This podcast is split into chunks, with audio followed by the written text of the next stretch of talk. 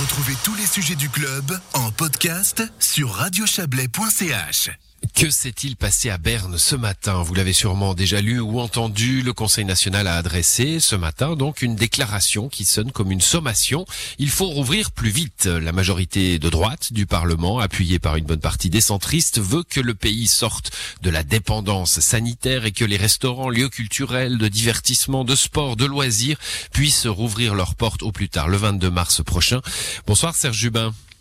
Bonsoir. Vous êtes notre correspondant à Berne. Vous avez assisté à, ce moment hein, dans, le Conseil national, j'imagine. Déclaration, même musclée, ça n'est pas contraignant hein, pour le Conseil fédéral. Qu'est-ce qui s'est passé ce matin? C'était euh, des muscles montrés par certains parlementaires? C'était un acte de défiance à l'égard du gouvernement?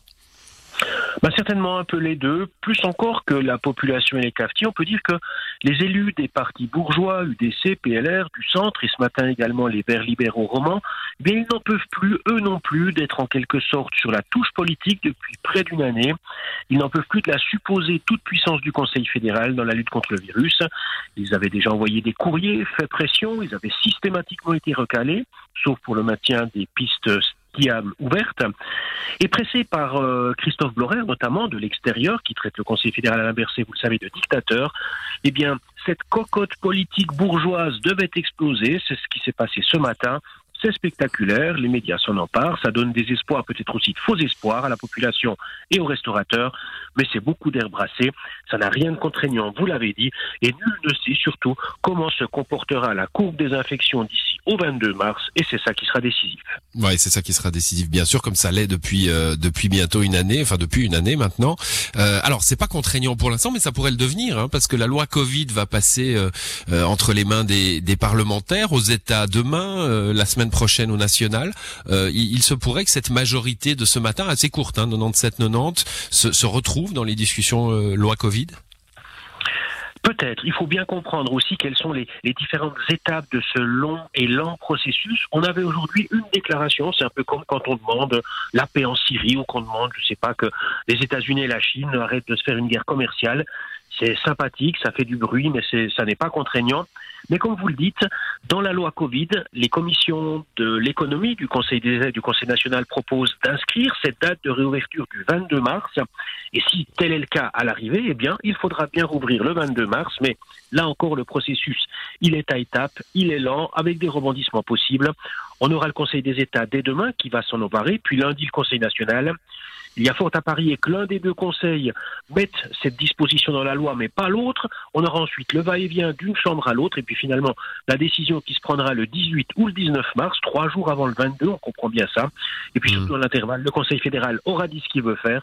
Donc on est beaucoup plus dans la gesticulation que dans une norme euh, euh, légale qui soit contraignante. Bon, je vous ai bien écouté, Serge. Gesticulation, euh, brasser de l'air, euh, vous nous avez dit. Le, le, Conseil fédéral, il est, il est contraint aujourd'hui? Quelle est, quelle est sa marge de manœuvre en fond? Je crois qu'on doit dire aussi que le Conseil fédéral, et vous vous en doutez, à la Bercé aussi, regarde tout cela euh, sans grande pression. En fait, cette pression, ils la connaissent depuis très longtemps. Rappelez-vous, au mois d'avril de l'année dernière, après la première vague, on avait déjà, c'était moins violent, on avait déjà des demandes de réouvrir le plus vite possible parce que l'économie doit vivre, parce que les quartiers doivent vivre.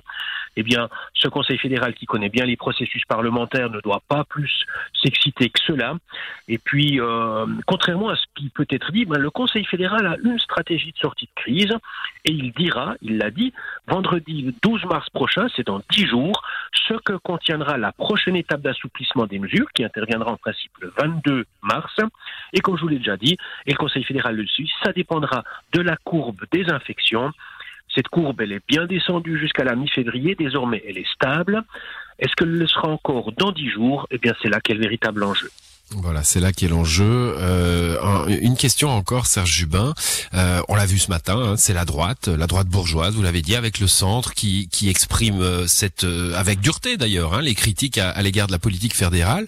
Ils expriment leurs critiques à un gouvernement majoritairement de droite tout de même. Hein. Il y a cinq élus de droite ou du centre contre deux de la gauche. Est-ce que les parlementaires assument cette défiance envers leur propre ministre? Oui, mais là encore, on est dans un jeu.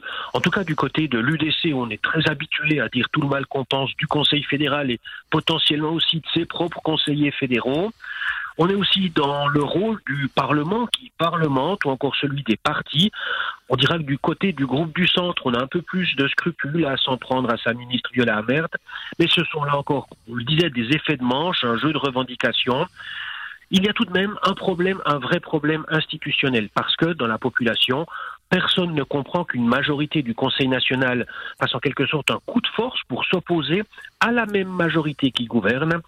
Il n'est pas sûr que les partis qui proposent cette majorité en sortent grandis, à moins que dans 15 jours ou dans 3 mois, lorsqu'une majorité de la population aura été vaccinée, eh bien on risque d'avoir oublié les soubresauts de ce 3 mars.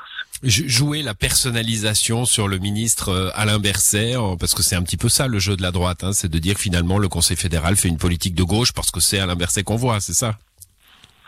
Ben, c'est ce qu'on essaie de dire, euh, avec même là des critiques extrêmement fortes. Traiter un conseiller fédéral de dictateur, ça n'est pas commun, euh, mmh. venant qui plus est d'un ancien conseiller fédéral. Euh, effectivement, il y a une personnalisation de la politique, mais et ça c'est un élément qui est rassurant dans cette question institutionnelle que j'évoquais, c'est que le Conseil fédéral, lui, euh, autant il a pu paraître parfois divisé, notamment l'année dernière, autant depuis qu'il est soumis à la critique, il paraît uni et forme un vrai collège. Et je crois qu'on peut parier que c'est ce Conseil fédéral-là, sans les pressions extérieures certainement, qui prendra les décisions. On pourra juger si elles sont bonnes ou pas euh, une fois qu'elles seront prises. Merci Serge Jubin pour euh, pour cette analyse avisée euh, de, de des jeux, hein. des jeux. Vous l'avez bien dit, c'est un jeu au, au Parlement fédéral. Bonne soirée à vous. Bonne soirée, avec plaisir.